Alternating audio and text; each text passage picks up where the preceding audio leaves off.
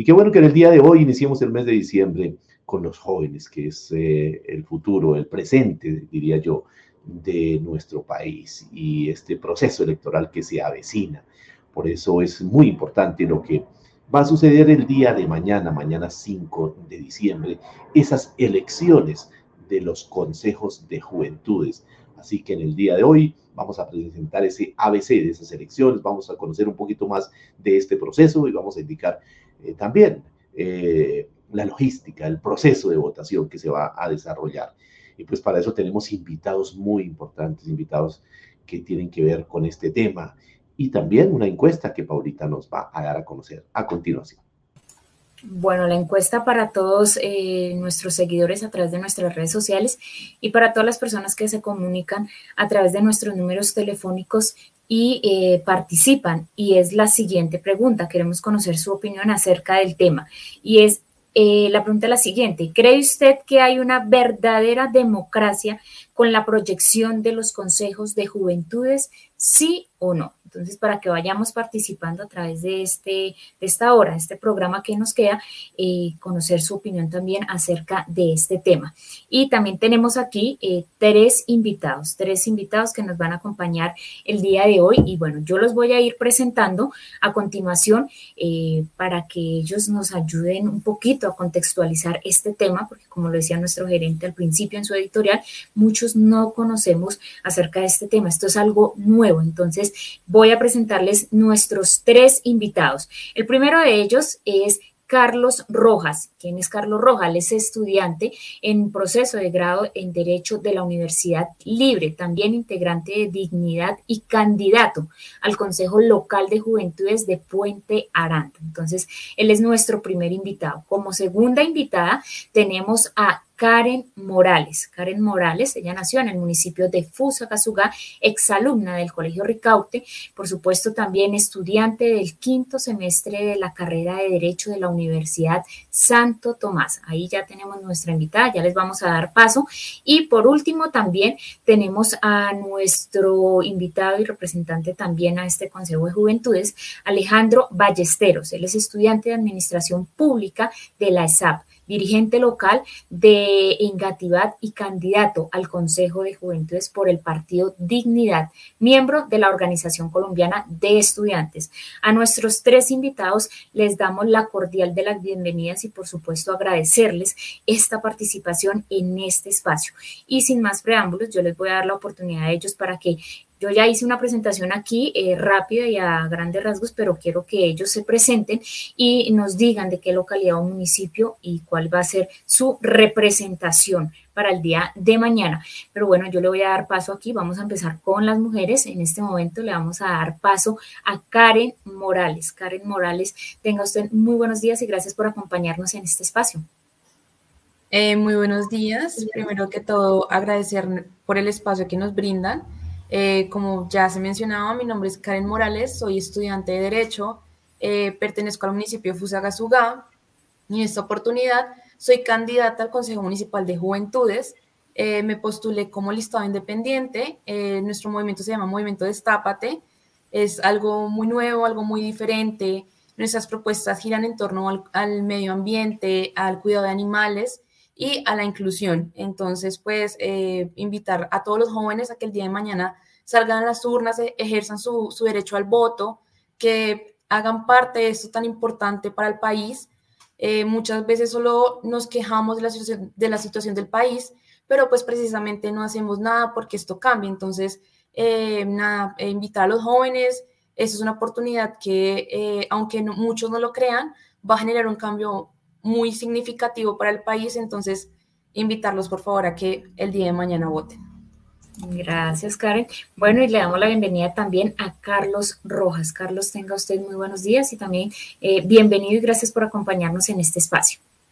Eh, muchísimas gracias, Paula. Pues primero que nada quiero agradecer a la cooperativa Cotradecun, que pues siempre se ha caracterizado no solo por ser un una institución que pues le da una calidad de vida a sus asociados, que genera bienestar social, sino que también se presta y da sus espacios para los debates de coyuntura y de importancia a nivel nacional. Y pues yo apoyo mucho lo que dijo Karen antes, y es que estas elecciones de los consejos de juventudes son una muestra del panorama que viene cambiando desde el 2019, de que se sienten mareas de cambio, tiempos de diferencia, y son la oportunidad para que los jóvenes que nos hemos hecho sentir durante las grandes jornadas de manifestaciones de los últimos dos años, pues podamos llevar esa indignación de las calles que en donde la sentimos a las urnas el día de mañana y pues lo más importante es que pueda haber una participación masiva de los jóvenes en estas elecciones que pues no se daban desde hace 10 años. Bueno, y le damos la bienvenida también a nuestro programa radial y a este espacio a Alejandro Ballesteros. Alejandro, bienvenido. Bueno, buenos días para todos y para todas las personas que, nos escuchan. Muchas gracias por la invitación a Contrade. Como siempre, yo, yo lo seguí durante el paro, el 28 de abril, y yo sé que hicieron muchos eventos eh, de coyuntura y demás, y pues eh, muy feliz de estar, de estar esta vez mm, como invitado. Yo creo que es muy importante nosotros como los ejercicios que podemos desarrollar, llevamos tres meses donde estamos haciendo ejercicios de pedagogía, Facebook Live que hay, Facebook Live que vamos en la calle entregando un montón de publicidad, entregando, vamos, formas de hacer pedagogía, pero sobre la base yo creo que de una intención y es más allá como de las listas, invitar a participar por una lista en concreto hoy o lo que va a pasar el día de mañana es, digamos, una fiesta de democracia, ¿sí? Pero más allá de eso, es una fiesta de democracia que no nos la, que no nos la regalaron, es una fiesta de democracia que es fruto de un montón de movilizaciones, de un montón de reivindicaciones que la juventud ha venido pidiendo, que durante años no se habían citado como menciona Carlos, pero eso también es muestra de que hubo una falta de voluntad política también de los gobiernos que estaban para poder ejercer o, por, eh, o fortalecer escenarios de participación de la juventud. Luego, lo que va a pasar el día de mañana es la, digamos, la expresión de la juventud en torno a las, a las transformaciones que quiere desarrollar y que se van a materializar o van a tener cara de cualquier lista, de la lista independiente, de la lista de organizaciones, de la lista del partido político, pero es eso. Y yo cerraría como también en este, este primer momento mencionándole a las personas que los escuchan que la muestra también de la participación masiva es lo que hoy muestra que en, más, en, en todo el país hayan más de 7 mil listas inscritas para estos consejos, donde hay más de 41 mil candidatos y eso es una muestra de que nosotros consideramos que la juventud tiene un papel supremamente parte, importante para la transformación del país, pero sobre todo que hoy entiende que lo debe hacer no solo de escenarios de movilización pacífica como lo hemos venido haciendo durante estos años, sino también de escenarios donde pues la democracia y la participación eh, tienen un papel mucho más importante. Entonces esperemos mañana a todas las listas nos vaya muy bien y sobre todo que la gente y la juventud salga a votar. Bueno, muchísimas gracias Alejandro. Y bueno, sin más preámbulos, eh, Miguelito, comencemos con las preguntas porque aquí hay mucha gente ya a través de nuestras redes sociales que quieren saber de qué se trata este movimiento de juventudes. Paulita, eh, muy bien por esa presentación y a Carlos, a Karen, a Alejandra, Alejandro, perdón, eh, nuestro fraternal saludo. Gracias por aceptar nuestra invitación en el día de hoy y mañana desearles los mejores resultados y que ojalá la, la gente salga a votar, así como hemos salido a las movilizaciones, como lo ha dicho muy bien Alejandro, de la manera más civilizada, pacífica, pues esta es otra demostración que podemos cambiar el rumbo de nuestro país, a pesar de que pues esto es como a veces lo ve uno como un contentillo y una cosa que le tocó obligar al gobierno, pero bueno, es un, un buen principio y no lo podemos desaprovechar dentro de la democracia.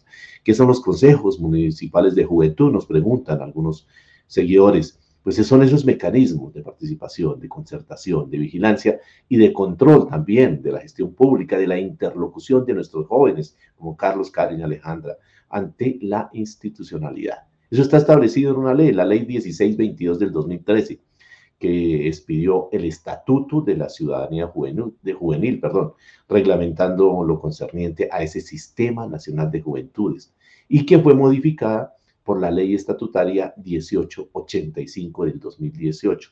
No obstante, eh, la elección de esos consejos de juventud no se habían efectuado, o sea, es algo que ya estaba ahí en la normatividad. Bueno, vamos a iniciar entonces con algunas inquietudes, preguntas para nuestros jóvenes invitados en el día de hoy. A ver, eh, ¿por qué estamos en esta coyuntura con los jóvenes de nuestro país? Démosle la palabra aquí a Dignidad con Carlos compañero Carlos, cuéntenos por qué estamos en esta coyuntura los jóvenes del país. Bueno, es un cuento que podríamos remontarlo desde hace mucho tiempo, pero para hacerlo un poco más sucinto, la cuestión es de que hoy en día la situación de la juventud es crítica. es crítica no solo en materia del acceso al derecho a la educación, que históricamente ha sido de los derechos más vulnerados, que pues para no ir como muy largo en, el, en ese aspecto, podemos referirnos simplemente al estado de las universidades públicas en cómo están, la crisis de financiamiento que estas tienen, por ejemplo, sí, también muy largo, ver la situación de la educación básica y media, no solo en las ciudades, sino en los distintos pueblos y departamentos del país, en donde las son más frecuentes los titulares acerca de, como por ejemplo, los, los jóvenes tienen que atravesar grandes dificultades como irse a pie por tres, a tres, durante tres o cuatro o más horas para poder llegar al colegio, de cómo tienen que estudiar en unas condiciones completamente indignas, muchas veces para poder apoyar el centro de sus familias no poder entonces, esta es una de esos primeros ingredientes que nos tienen en la situación de hoy en día, la crisis de educación. Segundo, tenemos una crisis del empleo, en donde hoy en día la situación del desempleo es altamente desfavorable en general en Colombia, pero que en los jóvenes se repercute de una manera mucho más difícil, en donde prácticamente uno de cada tres jóvenes es desempleado, en donde esta situación es muchísimo dramática en el índice para las mujeres y en donde lo que hoy en día vemos es que el gobierno nacional pues ha promovido una serie de políticas completamente raras a los intereses de la juventud, en donde hoy en día los jóvenes pedimos oportunidades, pedimos política pública para poder acceder a la educación, para no tener que endeudarnos, para poder estudiar, y el gobierno nacional responde insistiendo con la política de endeudarnos con la política de en donde destina universidades públicas para financiar a ICETEX, eso nos hace un saboteo ahí de nuestros derechos. Eso por ese lado. Pero a su vez en la política de empleo también insiste en las malas políticas que se han venido desarrollando desde hace más de 30 años, que es en torno de desfinanciar, desproteger la industria nacional, el agro nacional, la producción nacional de donde salen los empleos a los que nosotros como jóvenes podríamos acceder y que estamos necesitando tanto para insistir en la pésima política de libre comercio que desde Salgaviria se ha venido desarrollando en el país y que por lo tanto pues no ha hecho nada más sino traerle daños casi irreparables a Colombia.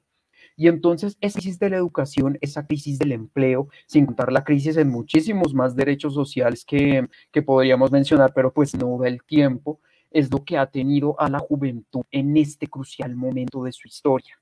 Yo creo que desde el 2018 se ha venido configurando una situación en la cual se ha venido oliendo que se viene un cambio coyuntural para el país, ya sea con el inicio de lo que fue en ese año el gran paro nacional universitario que logró el primer, un logro histórico para la educación en Colombia, como el aumento real del presupuesto educativo para las universidades públicas, siguiendo con lo que fue el paro nacional del 2019, que pues sin duda es un acontecimiento que parte en dos, la historia política y a sabes la historia de la juventud en el país debido no solo a la alta participación de jóvenes, sino que fueron las voces de los jóvenes los que, las que fueron las principales protagonistas. Vimos ahí las voces de muchos referentes estudiantiles, por ejemplo, la de Jennifer Pedraza, quien ha sido la representante al Consejo Superior de la Universidad Nacional y llevó los debates de la educación superior al ojo de la opinión pública por medio de este, por medio de estas movilizaciones.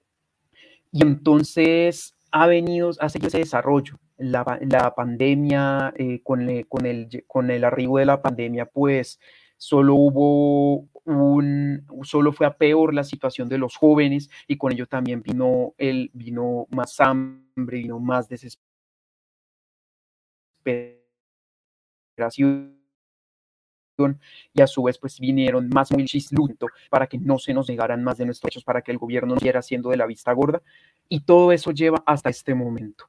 Como bien dijo Alejandro antes, las elecciones, que convocaran por fin las elecciones de los consejos locales de juventud, que no pasaba desde hace 10 años, no es una cuestión gratuita, sino que es producto de todas estas luchas que se han venido dando de los jóvenes exigiendo participación, exigiendo democracia y exigiendo la dignidad que les ha sido negada por medio de las políticas de los gobiernos de turno ese es el producto de, esta coyuntura y ese es el producto de que hoy en día estén estas elecciones, que por eso pues a su vez consideramos que es tan clave su participación en estas. Gracias, eh, Carlos, por esta importante apreciación que nos daban el día de hoy. Y bueno, vamos con Karen. Karen que nos dijo que su grupo es Destape. Bueno, más adelante nos explicará qué es lo de Destape. Y por ahora, ¿cuál es ese objetivo? ¿Cuáles son las funciones de esos consejos de juventud, Karen? Eh, bueno, como lo mencionaba Carlos, pues esto nace de la necesidad de que los jóvenes tengan un espacio en la gestión pública, ¿no? Eh, como lo mencionaba también anteriormente, esto se dio por la, por la gran participación que han tenido los jóvenes a, lo largo de los paros y es, es para que tomen un alto y piensen en que los jóvenes hacen, hacen falta en las decisiones que se están tomando, por lo menos en mi caso en el municipio de Fusagasugá. Muchas veces se toman decisiones en las cuales no se tiene en cuenta en cómo se va a reflejar esto en los jóvenes. Entonces, eh, más que todo, la función es de una interlocución entre la gestión eh, pública y los jóvenes, eh, velar por las necesidades que presentan los jóvenes, no solo en, el aspecto educativo, sino también en, el aspecto como el deporte y la cultura. Es un factor que hay que mejorar, por lo menos en mi municipio, y creo que a nivel nacional. Colombia tiene talentos extraordinarios, pero lastimosamente no se les puede apoyar. Eh, otro factor muy grande es el desempleo, como lo mencionaba Carlos. Entonces, eh, pues más que todo esto está para que nosotros como jóvenes nos apoyemos entre nosotros, eh, conformar un grupo unido que a lo largo del tiempo, porque eso es un cargo de cuatro años, se pueda lograr un cambio en el que ayude a nuestros jóvenes de aquí en adelante. nuestro movimiento se llama Destápate. Entonces, básicamente eso.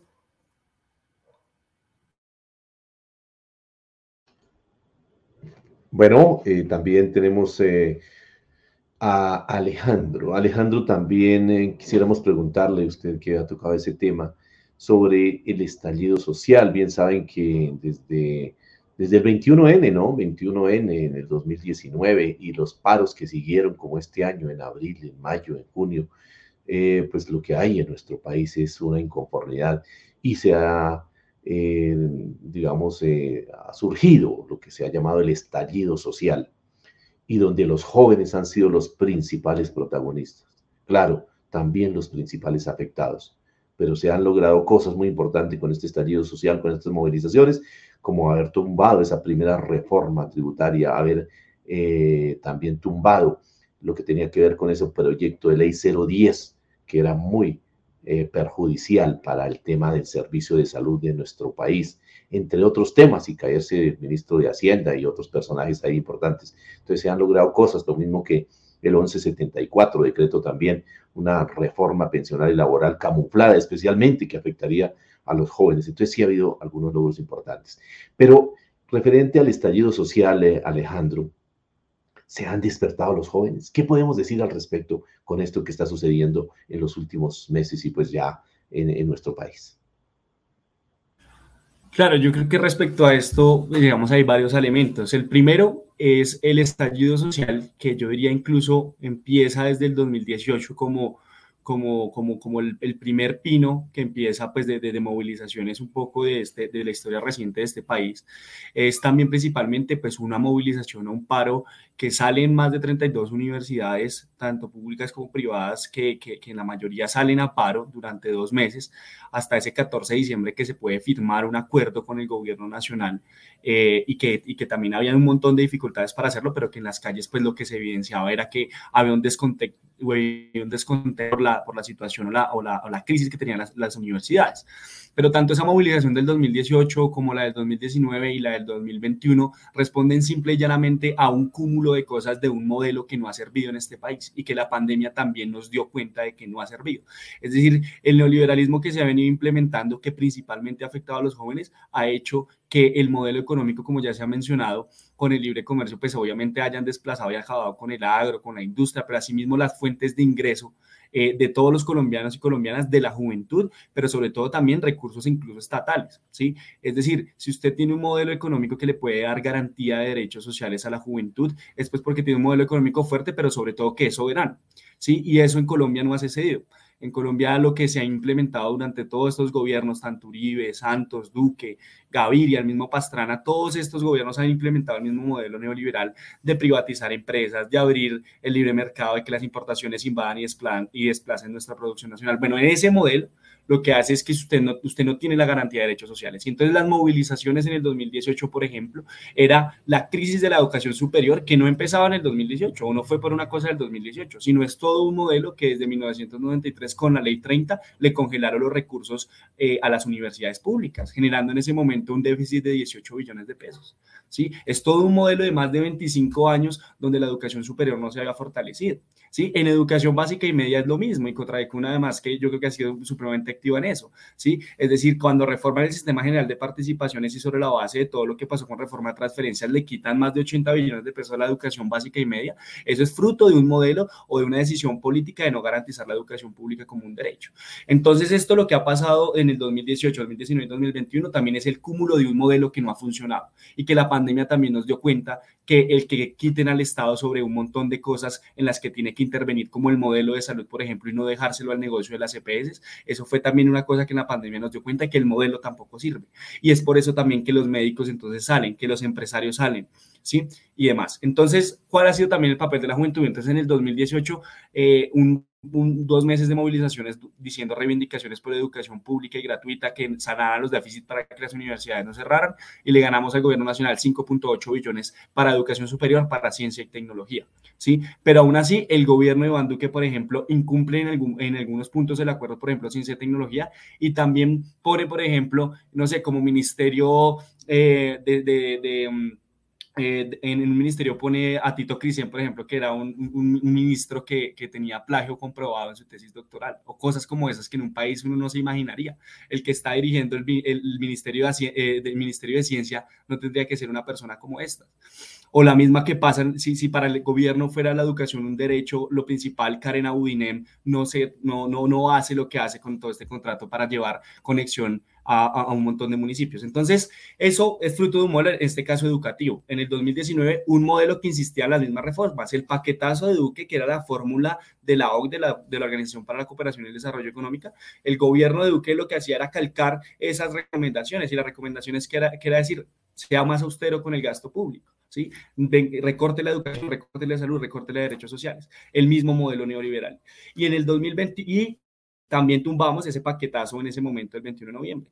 Y en el 2021, bajo el mismo modelo, una reforma tributaria que lo que hace es ahora a las clases medias y a no a los grandes multinacionales o a los grandes empresarios que sí les dieron un montón de beneficios por más de 9 billones de pesos con la reforma tributaria del 2019. Entonces la del 2021 lo que quería hacer era cubrir ese déficit que generó eh, eh, el impuesto que no le cobraron a, los, a, las grandes empresas. Entonces yo cierro como un poco con esto y, y, cómo participó la juventud en, en esto. Este es fruto del estallido social, es gracias a un modelo fallido de políticas que han venido implementando y que seguramente en el 2022 yo espero la juventud también vote por unas políticas que no hayan gobernado. ¿Sí? por una política que defienda el agro, la industria, que es la educación pública como derecho, la salud como derecho, que los derechos no se vuelvan un negocio.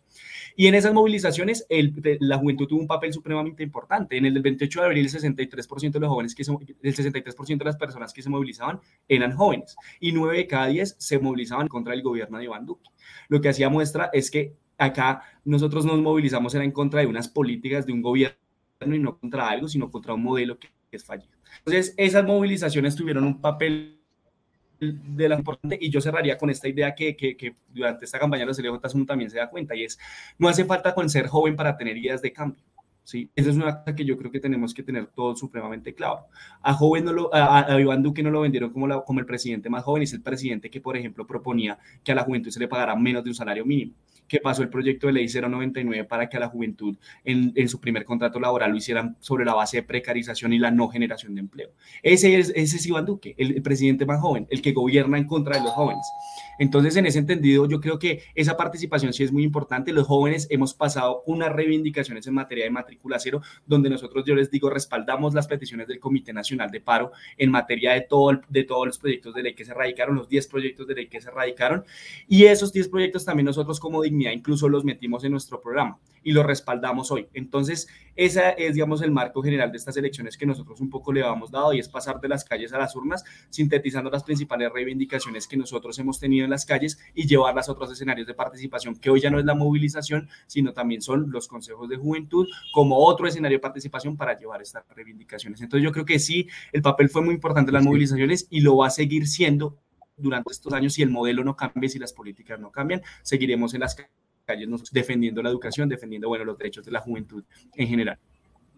Alejandro, bueno, bastante claridad de todos estos temas y a usted también con el punto el modelo económico neoliberal que aplican en nuestro país es la causa de tantas y tantas problemáticas que hoy vive el pueblo colombiano y especialmente pues la juventud. Y bueno, también nos deja una reflexión importante, Alejandro, y usted lo sabe, y como todos los invitados en el día de hoy y nuestros seguidores en redes sociales aquí en nuestro país, ponen al ratón a cuidar el queso. Son las 10 de la mañana, 40 minutos. Vamos a pedirles a nuestros invitados y a nuestros seguidores que nos regalen dos minuticos para una breve pausa institucional y ya regresamos con Paulita que tiene más preguntas para nuestros invitados en el día de hoy. No se retiren, ya regresamos. Bueno, regresamos con nuestros invitados y con más preguntas que tenemos para ellos el día de hoy. Yo quisiera preguntarle a nuestro compañero Carlos, eh, ¿cómo ven ustedes ese fenómeno? Eh, de los partidos tradicionales, esos fenómenos del Partido Liberal, Conservador, Centro Democrático. Pues porque es que si nos podemos dar cuenta, son eh, los que tienen el mayor número de listas en la presente contienda, compañero Carlos. Bueno, creo que hemos perdido comunicación. Más adelante vamos a lograr comunicarnos nuevamente con nuestro compañero Carlos. Pero bueno, voy a dejar que esta pregunta me la conteste nuestra compañera Karen. ¿Cómo ven ustedes este fenómeno de los partidos tradicionales, compañera Karen? La verdad es algo muy interesante porque de hecho eh, pues uno está acostumbrado a ver siempre los mismos partidos, ¿no? Entonces eh, yo me postulé precisamente con mi grupo como listado independiente porque quisimos hacer algo diferente a lo que ya estamos acostumbrados, algo o sea, siempre reconocemos los mismos partidos políticos y dijimos, hagamos algo que llame la atención de los jóvenes, algo que, porque empezando que pues ya que nos tocó salir a las calles a recoger firmas para que la registraduría nos diera el aval para poder participar, es algo muy interesante porque te encuentras con los jóvenes y al momento de dar tus propuestas te prestan atención por el solo hecho de que tú no vengas por un partido político. Quizás porque algunos pues se han destacado favorablemente como otros no tanto, entonces ya como que los jóvenes se predisponen a la hora de que escuchen tus propuestas. Entonces, esta oportunidad que nos presentaron de postularse como listado independiente y como organizaciones y prácticas organizativas como personería jurídica es muy interesante porque es algo fuera de lo común. Entonces, los jóvenes prestan más atención y es algo que también es curioso porque los jóvenes pues como que les llama más la atención participar, porque es algo muy propio de nosotros, algo totalmente fuera de lo cotidiano.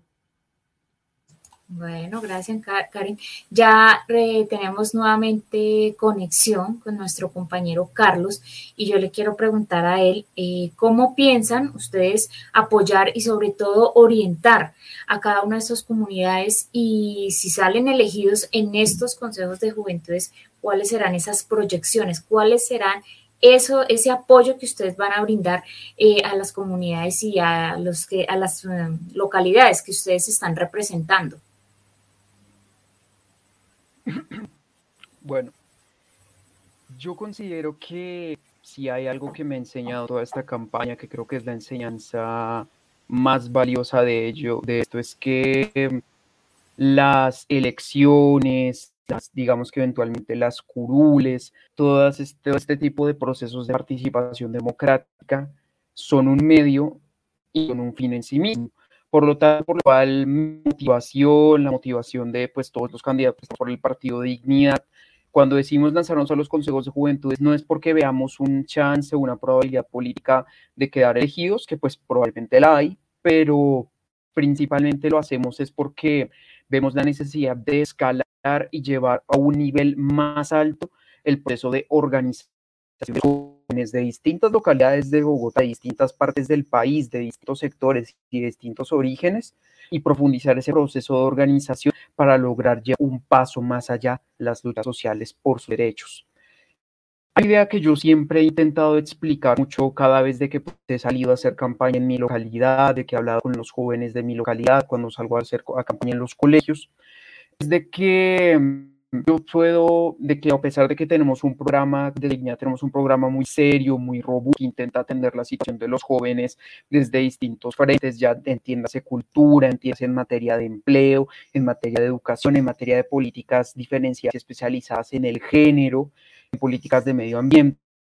A pesar de tener un programa tan robusto de todo ello, yo a los jóvenes siempre les hago una única promesa, y es que aún en el caso de salir directo y aún si no, ellos jamás van a luchar solos mientras podamos estar ahí para poder proveerlos. Y quiero con esto es de que si digamos el día de mañana, si el día de mañana, después de que se los escrutinios, tenemos la fortuna de que tenemos, digamos, no sé, por decirlo así, tenemos dos, tres, cuatro consejeros de por cada localidad de Bogotá, hipotéticamente hablando. Pues entonces los jóvenes de esa localidad van a contar con dos, tres, cuatro personas que van a poner su curul, van a poner esa representación que se ganó al servicio de las luchas sociales de esto de las personas, de, los jóvenes de cada localidad. ¿Y eso qué implica?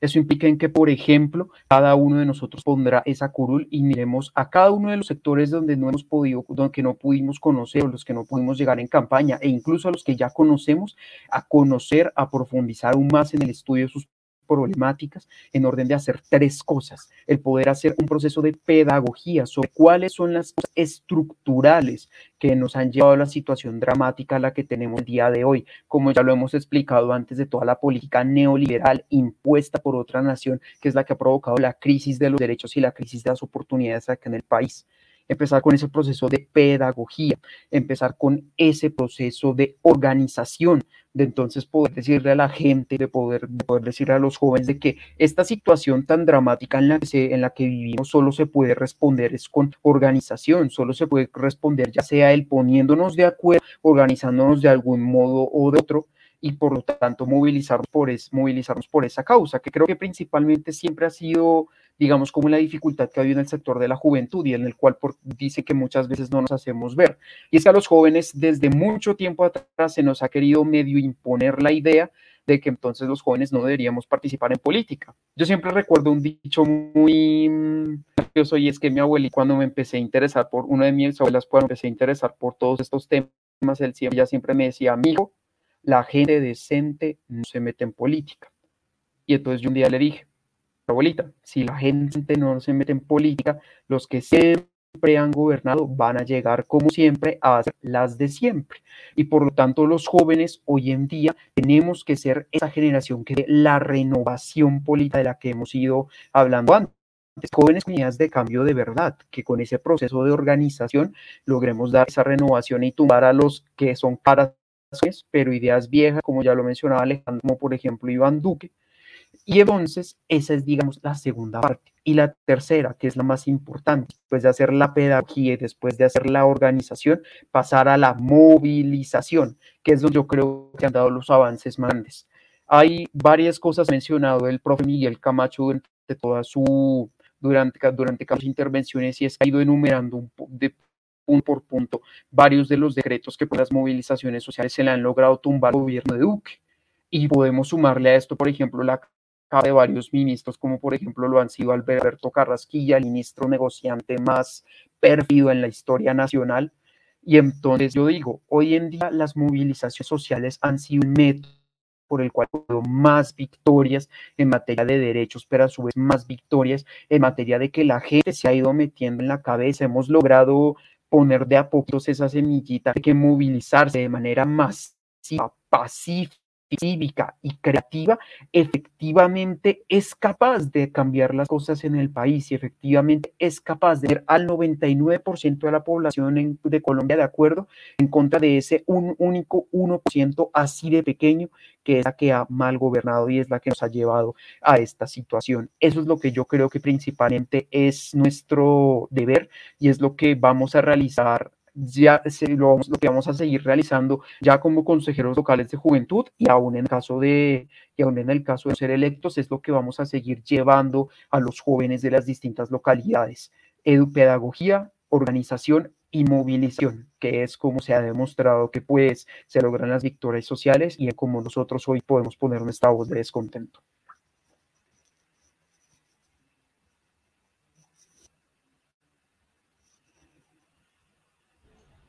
Bueno, gracias a, nuestro compañero eh, Carlos y a continuación vamos a ver este video de más jóvenes que están preparados y están ahí en la contienda para que sean elegidos el día de mañana.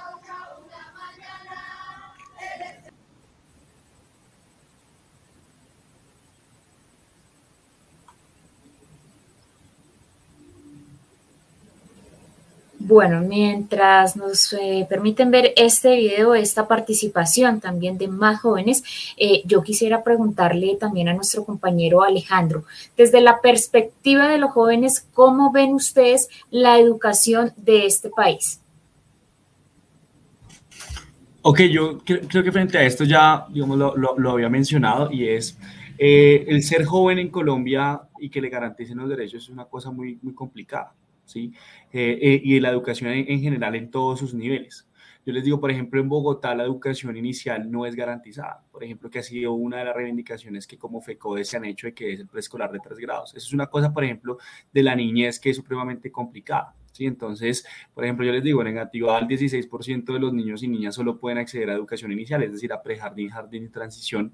Eh, con oferta pública o privada, pero tenemos el 80% entonces de niños y niñas que no pueden acceder a educación inicial, es decir, a ese primer paso de educación. Por eso seguramente ustedes eh, o, sus hijos hijas o tienen un primo o un sobrino que está en un, jardín privado y la mayoría de personas están en un jardín privado, donde la educación no es un derecho fundamental gratuito, ¿sí? sino que es un privilegio el que pueda tener la capacidad adquisitiva de pagar matrículas en algún, en algún, en algún tipo. La educación básica y media tampoco se ha garantizado. Nosotros hemos dicho, de cada 100 jóvenes que entran a grado primero, tan solo 22, tan solo 44 se pueden graduar de grado 11. ¿sí? Tan solo 44, es decir, solo más o menos el 40% solo se, se puede graduar, el resto se queda en sexto, en séptimo, en octavo, en noveno, precisamente porque tiene muchas dificultades, eh, tanto económicas o puede tener otras dificultades, como incluso la que mencionaba Carlos, de, que su colegio le queda dos o tres horas, o esos videos que incluso romantizan eh, en, en noticias que ustedes han visto, que es como por cumplir sus sueños se van burro al colegio literalmente es como, es como menciona la noticia. Eso lo que es es la romantización de una cosa, de un problema estructural hoy, es que la educación no es un derecho, ¿sí? Es una educación básica y media. De esos 44 que se gradúan, tan solo 22 pueden ingresar a una universidad, ¿sí? Y de esos 22, tan solo 11 se gradúan de una universidad tanto pública como privada. Sí, estamos diciendo que cada 100 que entran a primero, tan solo 11 van a poder graduarse de 11 y graduarse en la universidad. Eso no garantiza un acceso totalmente a la educación superior. Entonces, ¿cómo está el modelo educativo? El modelo educativo está fundamentado sobre la base de que le han recortado todos los gastos, eh, digamos, durante los últimos 30 años a la educación. A la educación le han pegado un zarpazo, tanto en educación básica y media desde el 2001 le quitaron un montón de recursos de 2001 a 2016, que es el cambio de esta, del, modelo como se calculaba el sistema general de participaciones y eso hizo que a la educación básica y media de, Colombia le quitaran más de 80 billones de pesos. En 2016, más o menos que cuando FECODE cita esa gran movilización era porque el gobierno nacional quería quitarle un billón de pesos a la educación básica y media y darse el ICETEX. ¿Sí? La educación superior pública se ha venido financiando desde el 93, donde congelaron los recursos reales que se le aumentaban cada año y eso generó un déficit, pues de que a 2018 más o menos era de, de 18.2 billones de pesos, era el déficit que tenían las universidades públicas. ¿Sí? Casi que la consigna era 15, 3,2 eh, billones para poder seguir funcionando, para poder seguir pagando eh, servicios públicos, funcionamiento en general. Si eso no pasaba, no lo hacía.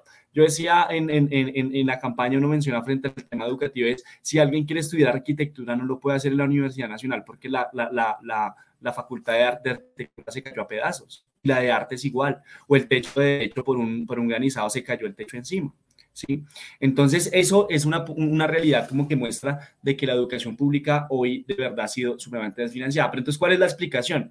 Unas personas, es decir, las personas que han mal gobernado este país bajo un modelo educativo que, que prima a veces el negocio incluso por encima del derecho, ha hecho pues que hoy tengamos una... Entonces, hoy un joven no puede tener acceso a la educación. Hemos dicho, la educación tiene que ser pública y tiene que ser gratuita. Y la única forma de que sea gratuita es que, es que el Estado eh, la garantice. Duque no pudo garantizar matrícula cero para todos los estratos, que como, como se mencionaban durante la pandemia. Fue una falta de voluntad política hacerlo, a pesar de que más o menos el 40% de los hogares había perdido su capacidad adquisitiva un año de la pandemia y no podía hacerlo. Entonces, hay una parte, lo primero que mencionaría es, hay desfinanciación a la educación pública por una decisión política de quienes nos han mal gobernado. Dos, esa decisión política se fundamenta sobre la base de un modelo económico neoliberal que recorta derechos sociales y que privatiza todo el tiempo. Yo les digo, ¿cuántas personas de ustedes acá en, en, lo que han vivido, no sé, en estos últimos 20 años, quién ha visto que una universidad pública se, se inaugure, ¿sí? O sea, nueva. Al caso una, que fue el año pasado que, que, se inauguró una, una, universidad pública. Pero el número de jóvenes se ha aumentado y el número, es que, el número de jóvenes que han dado que ha aumentado. Entonces, lo que hacen es, pues, que dar pruebas pues para que restrinjan el, acceso ¿sí? y, no, y no sea garantizado para todos. Entonces, ese modelo educativo en Colombia sí hay que cambiar. Ese modelo educativo hace parte de una decisión política de que la educación pública sea como un derecho, que no se privatice la educación pública como le va a hacer el gobierno Juan Manuel Santos en el 2011, que se priorice la educación pública sobre encima de la educación privada. Esto no es una discusión entre si la pública es mejor que la privada, las dos pueden existir y no es pero sí es una condición que el gobierno nacional garantice la concesión a la oferta con las universidades públicas, dándole recursos a las universidades y lo que hace es financiar la demanda dándole eh, plata al ICETEX, por ejemplo. ¿Sí? Y eso es una cosa que sí se ha priorizado. En el paro nosotros decíamos, la cifra del ICETEX aumentó más o menos como en un 1.708% de 2008 a 2016. Más o menos en ocho años, más del 1.000% aumentó el presupuesto del ICETEX.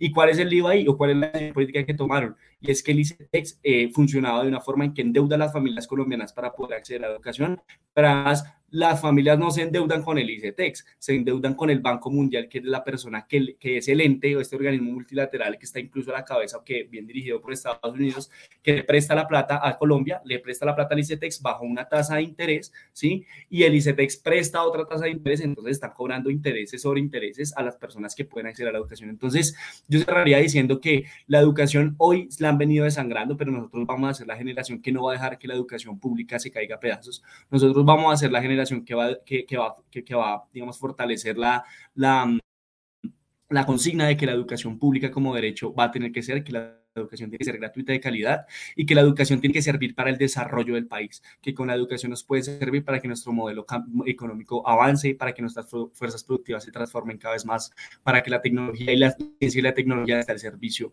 pues, de este país y esa es la única forma se hace es con financiación de educación pública. Entonces, hoy los jóvenes tenemos una posibilidad que en los consejos de juventud pongamos esto en la agenda pública, discutiendo en nuestras localidades, en nuestros municipios, cómo funciona la educación superior, el acceso y demás, pero también el voto va a ser supremamente importante no solo mañana 5 de diciembre, sino también en marzo en elecciones al Congreso y a la Presidencia, donde nosotros tenemos que votar por ideas que nunca han gobernado y que vean la educación pública como un derecho.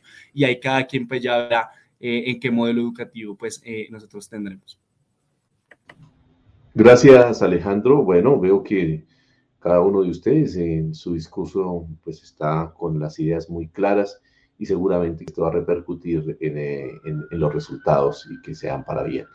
Y bueno, complementando lo que decía usted, Alejandro, en el Sistema General de Participaciones, usted hace unas cuentas hasta 2016, si no me equivoco, digo, pero las cuentas actualizadas de lo que ha perdido la educación en estos 20 años, desde el 2001, que fue cuando se empezó a recortar el, Sistema General de Participaciones, situado fiscal en ese entonces, a la fecha, se han perdido para la educación o se han dejado de percibir más de 200 billones de pesos. Por eso, la Federación Colombiana de Trabajadores de la Educación, FECODE, le ha insistido y quedó plasmado en el acta de acuerdos que se debe reformar ese artículo 365 y 366 de nuestra Constitución para que pueda, a través de un acto legislativo, efectivamente aumentar los recursos que beneficiarían no solamente a la educación, sino a la salud, al agua potable y al saneamiento básico. Así que invitamos a que ustedes, jóvenes, en sus proyectos también nos ayuden con esa pedagogía para hacer ese frente común por rescatar esos recursos que han, perdido estos sectores y entre los cuales, lógicamente, está la educación. Y la privatización, sí, Alejandro, la privatización avanza hoy en el Congreso. Está el proyecto de ley 021 de doña Cabal, que pretende privatizar la educación pública, a lo cual nos debemos oponer. Por eso la importancia de cambiar la correlación de fuerzas en el Congreso y este ejercicio que se va a hacer mañana, pues sirva para que en el 2022, en las elecciones del 13 de marzo, eh, efectivamente elijamos a la gente que está del lado del pueblo, del lado de los jóvenes, a esos sectores alternativos, a esos sectores que hoy están en contra del actual gobierno. Reflexiones muy importantes. Vamos con la última pregunta para, para Karen y es eh, desde el punto de vista de, ustedes los jóvenes, ¿cómo ven la paz y el conflicto que tenemos en nuestro país?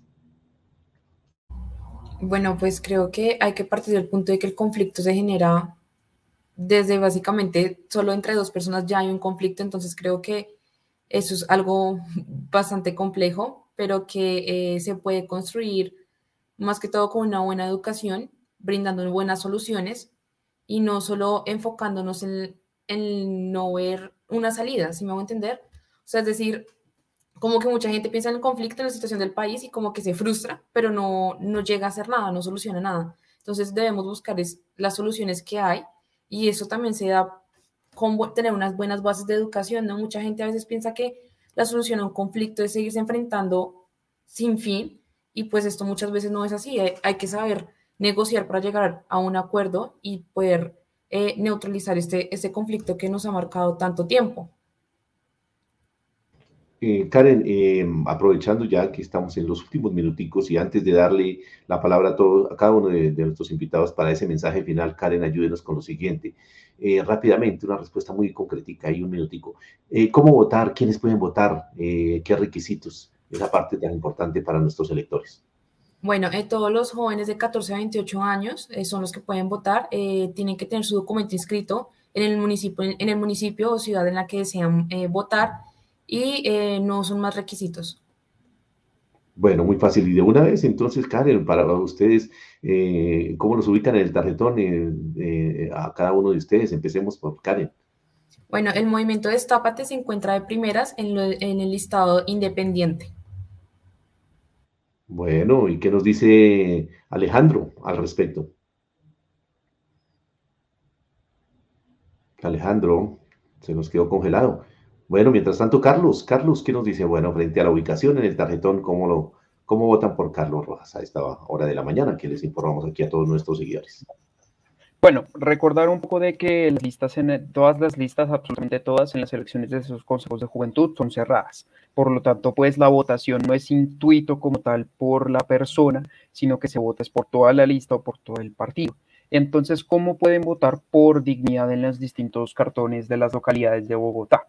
Entonces, pues en el tarjetón, pues entonces ahí ya van a aparecer diferentes opciones, van a aparecer tres grandes secciones, una que somos las prácticas organizativas y una, que son las prácticas organizativas con personalidad jurídica, otras las listas independientes que son las que recogieron firmas y otras estamos los partidos políticos. Es muy importante que los jóvenes no se confundan a la hora de votar y marquen y no, y no vayan a marcar una en cada cada una, porque eso anularía el voto. Solo se puede votar por o por la lista de partidos o por la lista de, de prácticas organizativas o por las listas independientes. Y nosotros como dignidad estamos ubicados en la lista de partidos, estamos con un fondo blanco junto con nuestras letras moradas que dice claramente pues la palabra dignidad. Ahí nos pueden encontrar, así nos pueden encontrar en los distintos tarjetones de las localidades de Bogotá. Tener claro que, pues, como ya lo dijo Karen, se votan las personas entre 14 a 28 años.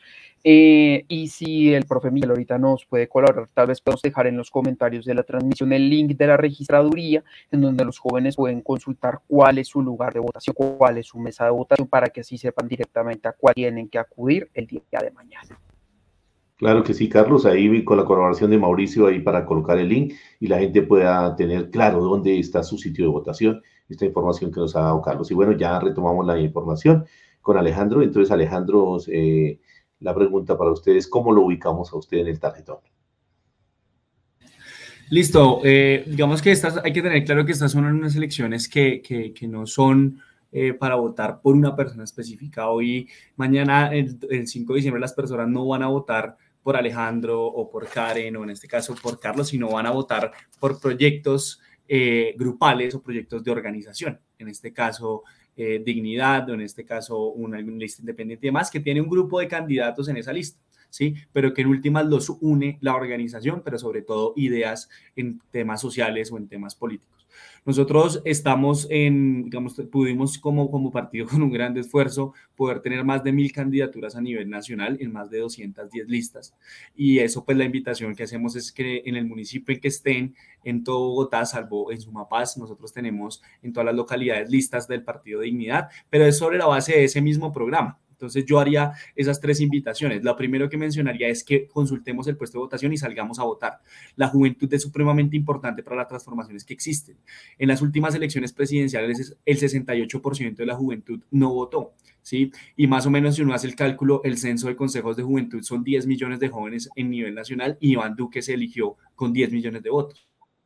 Obviamente hay una diferenciación entre pues, los que 14 y 18 no pueden votar, pero sí es una grande de la capacidad transformadora que puede tener la juventud si nosotros nos metemos en política, porque si no nos metemos en política, seguramente si la política se mete con nosotros. Entonces, lo primero, invitarles a votar, consultemos el puesto de votación y salgamos masivamente lo segundo es que entendamos que esto también es en terreno político, es una lucha de ideas, ¿sí? Y los partidos tradicionales, como los jóvenes cabal, por ejemplo, van a llegar a los consejos de juventud con las mismas ideas que han mal gobernado durante estos 30 años, con la idea de que el libre comercio sirve, que el porte legal de armas sirve, con la idea de que la universidad privatizada puede servir, de que el beneficio eh, que puede existir por parte de las universidades o el negocio de las EPS tiene que seguir funcionando de esa forma. Esa es una lucha de ideas que nosotros estamos teniendo también en el marco de las elecciones y que nosotros como dignidad lo que estamos haciendo una invitación es, nosotros somos un partido que está en oposición al gobierno de Duque. Dos, que no estamos con partidos tradicionales. Y lo tercero, que mencionamos que tenemos ideas que nunca han gobernado este país. Ideas que además son a largo plazo. Nuestro proyecto político no se acaba mañana en los consejos de juventud, sino es el primer paso para seguir las transformaciones donde la juventud tiene supremamente un papel supremamente importante que también va a tener marzo y que va a tener durante los últimos años. Y ese programa de cambio, ¿qué es? Uno, trabajar para vivir y no y no vivir para, para, para, para, buscar un trabajo. Es una de las principales propuestas que nosotros hemos establecido, donde queremos defender la creación de programas de empleo público a nivel nacional dirigidos por jóvenes y sobre todo por mujeres jóvenes tener una educación pública que merecemos, un proyecto de ley también que apoyamos por parte del Comité Nacional de Paro, que es el que el gobierno nacional asuma el 100% de la matrícula de las universidades e instituciones públicas y para que se reforme de manera integralmente el ICETEX.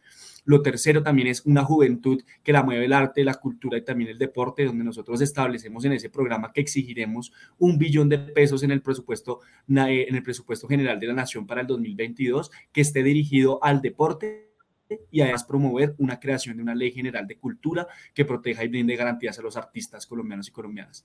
Y ese programa ustedes lo van a encontrar en cualquier parte eh, que, que, tengan lista de dignidad, porque nosotros los construimos con un proyecto donde explique principalmente las causas de los principales responsables de la situación de, de la juventud. Entonces la invitación es a que votemos por dignidad mañana, de que votemos por este programa, por estas ideas que nunca han gobernado, pero sobre todo por un grupo de jóvenes que nos metimos en política simple y llanamente no para enriquecernos, duramos cinco o seis años, yo llevo cinco o seis años haciendo política sin ganar un solo peso y tampoco es mi interés. Hoy mi interés, como el de mil, cientos y miles de jóvenes en las movilizaciones en el país, es que sí queremos transformar la sociedad porque sabemos que nosotros somos la única garantía que podemos hoy, en el presente, poder transformarla.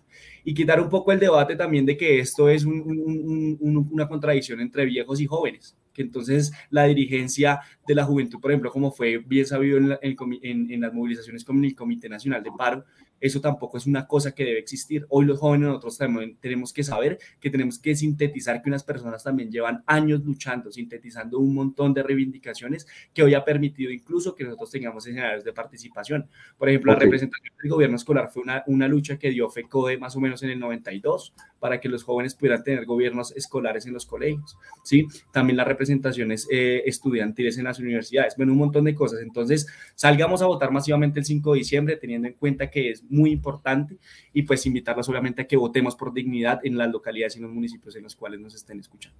Ok, bueno, muchísimas gracias a nuestros invitados, Alejandro Ballesteros, Karen Morales, Carlos Rojas, por estas importantes informaciones que nos han traído en el día de hoy. Dijo usted, Alejandro, algo muy importante. Si la política no se mete. Usted, si usted no se mete en la política, la política sí se mete con usted. Téngalo bien claro. Este mensaje para la abuelita también de Carlos Rojas, que seguramente por falta de información, como les pasa a muchos colombianos, creemos que no tenemos derecho y es todo lo contrario. Ahí debemos ganarnos este espacio que otros hoy lo utilizan y lo saben utilizar, pero para beneficio de ellos. Así que muy importante las apreciaciones del día de hoy. Entonces, Paulita, le doy paso para que despida a nuestros invitados y para que eh, también nos dé la invitación a ese video también de otra localidad y nuestra invitación para la próxima semana. Muchas gracias. Bueno, a nuestros invitados, muchísimas gracias por esta participación. Igual aquí en nuestro programa radial van a tener o van a contar siempre con ese espacio eh, participativo. Los invitamos a todos para que mañana le madruguemos. Mañana hay que madrugarle al cambio, porque si no participamos, si no eh, nos hacemos ese propósito de participación, va a ser muy difícil. La lucha ya está, la lucha ya empezó, entonces todos mañana invitados a madrugarle al cambio. Se nos acabó el tiempo, los esperamos el próximo sábado con más información. Siempre les sigo recomendando, hay que seguirnos cuidando. Que tengan todos un feliz fin de semana y los dejamos con este video de más jóvenes que tienen participación por diferentes localidades. Dios los bendiga y feliz fin de semana.